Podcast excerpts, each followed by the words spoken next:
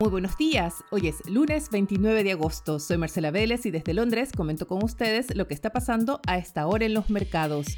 Bienvenidos a Primer Click de Diario Financiero.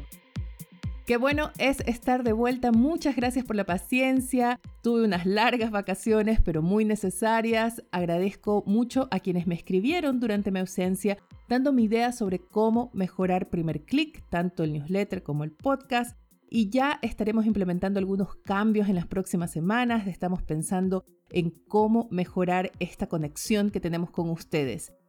Por ahora, déjenme contarles qué está pasando en los mercados. Ha sido una sorpresa volver y encontrarme con que los inversionistas finalmente le están creyendo a los banqueros centrales.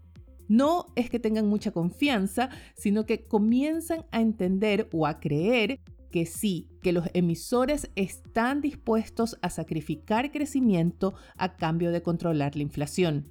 Dos discursos fueron claves para que los inversionistas finalmente caigan en cuenta de que los bancos centrales no están bromeando, que quieren corregir los errores de haber tenido una política expansiva por demasiado tiempo, empeñados en corregir ese error de criterio de haber pensado que la inflación era un fenómeno transitorio. Uno de esos discursos fue el de Jerome Powell, el presidente de la Fed, dejó abierta la puerta a una nueva alza de 75 puntos base. También dejó en claro que la desaceleración reciente en las lecturas de inflación de Estados Unidos no es suficiente para cambiar de rumbo por ahora. Ya el viernes vimos cómo los mercados reaccionaron a ese discurso, vimos una caída de 3,94% del Nasdaq, también de casi 4% del SP 500 y esas caídas se extienden hoy agravadas también por el discurso de Isabel Schnabel. Ella es miembro del Consejo de Gobierno del Banco Central Europeo. Su discurso el sábado también comprometió al Banco Central Europeo a acelerar el paso del ajuste monetario. Este ha sido uno de los grandes bancos centrales que más ha demorado en reaccionar Estamos hablando de los bancos centrales del mundo occidental porque el Banco de Japón y el Banco de China siguen manteniendo una política laxa, una política de estímulo monetario debido a la desaceleración. Y el ECB también estaba en esta postura, manteniendo tasas negativas con inflación que pasaba ya del 8%, que bordeaba el 9%. Ahora aceleran el paso del ajuste. Schnabel dejó en claro que esta es la tendencia que viene y alistan un alza de tasas también ahora en septiembre. Con la Fed y el Banco Central Europeo finalmente, al parecer alineados, los mercados reaccionan con nuevas bajas. Vemos a esta hora que el stock 600 pierde ya más de 1%, Vemos una caída de 1,23% en los futuros del Nasdaq. Ya en la sesión en Asia vimos el índice regional perder 2%, arrastrado principalmente por caídas en el Nikkei y también en las acciones tecnológicas chinas. Muy importante para la sesión de los mercados latinoamericanos, especialmente el mercado cambiario. El dólar tiene una nueva sesión de fuertes alzas. Este ajuste monetario que se prevé de parte de la Fed da un nuevo impulso al dólar. Vemos que el índice de XY ya sube 0,30%. Muy importante, esta alza del dólar ha llevado al euro bajo la paridad. En estos momentos la divisa europea transa en 0,9938. Sí, un euro vale menos de un dólar. Las expectativas de inflación y ajuste monetario se reflejan también en los bonos del Tesoro. Vemos que las tasas de los papeles del Tesoro estadounidense a 10 años vuelven a superar el 3% y vemos también un impacto en activos riesgosos como es el Bitcoin, que cae nuevamente bajo los 20 mil dólares. A esta hora el Bitcoin transa en 19.868 dólares. ¿Cuáles son los factores u otros temas que están influenciando la reacción de los inversionistas? Bueno, tenemos noticias de desaceleración desde China.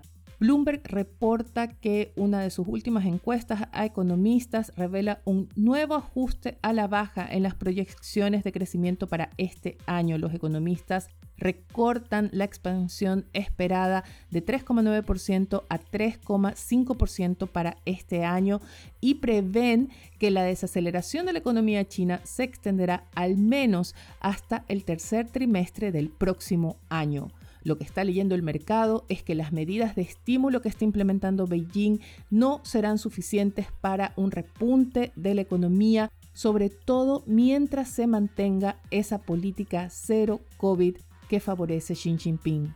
En otra región, en Europa, el tema sigue siendo la energía. Esta mañana el precio del gas natural en Europa cae más de 11%. Los países se han apresurado en aumentar sus reservas de cara al invierno, pero no se descarta que haya racionamientos y este sería el factor clave que podría provocar una recesión en la eurozona, pero también en Reino Unido. La bolsa londinense está cerrada hoy por feriado bancario, sin embargo, los titulares se ocupan de un reporte de Goldman Sachs que anticipa una contracción de la economía británica para el cuarto trimestre. Pero quiero destacar también otras proyecciones de Goldman Sachs que son más positivas. No todo es negativo en el mercado hoy. De hecho, Goldman Sachs prevé o recomienda comprar materias primas. Hace una optimista recomendación a los inversionistas para que adquieran activos vinculados a materias primas a pesar de bajas recientes en los precios. Aseguran que fuera de Europa los riesgos de recesión son menores. Esta es una visión bastante optimista de la economía global. Y esto sería suficiente para seguir impulsando al alza el precio de los commodities. Revisemos qué tenemos en la agenda para hoy. La verdad es que no tenemos un calendario de anuncios económicos muy importante en la sesión. Wall Street sí pondrá atención a una conferencia agendada de Lael Brainerd. Ella es la vicepresidenta de la Fed y se espera que continúe en esta línea que han adoptado los banqueros centrales. La agenda local está dominada por el plebiscito de salida, por las campañas del apruebo y el rechazo. Está prohibida la distribución de la última encuesta CADEM. Sin embargo, está haciendo sus vueltas ya en las redes sociales, así que este será un tema seguramente de discusión.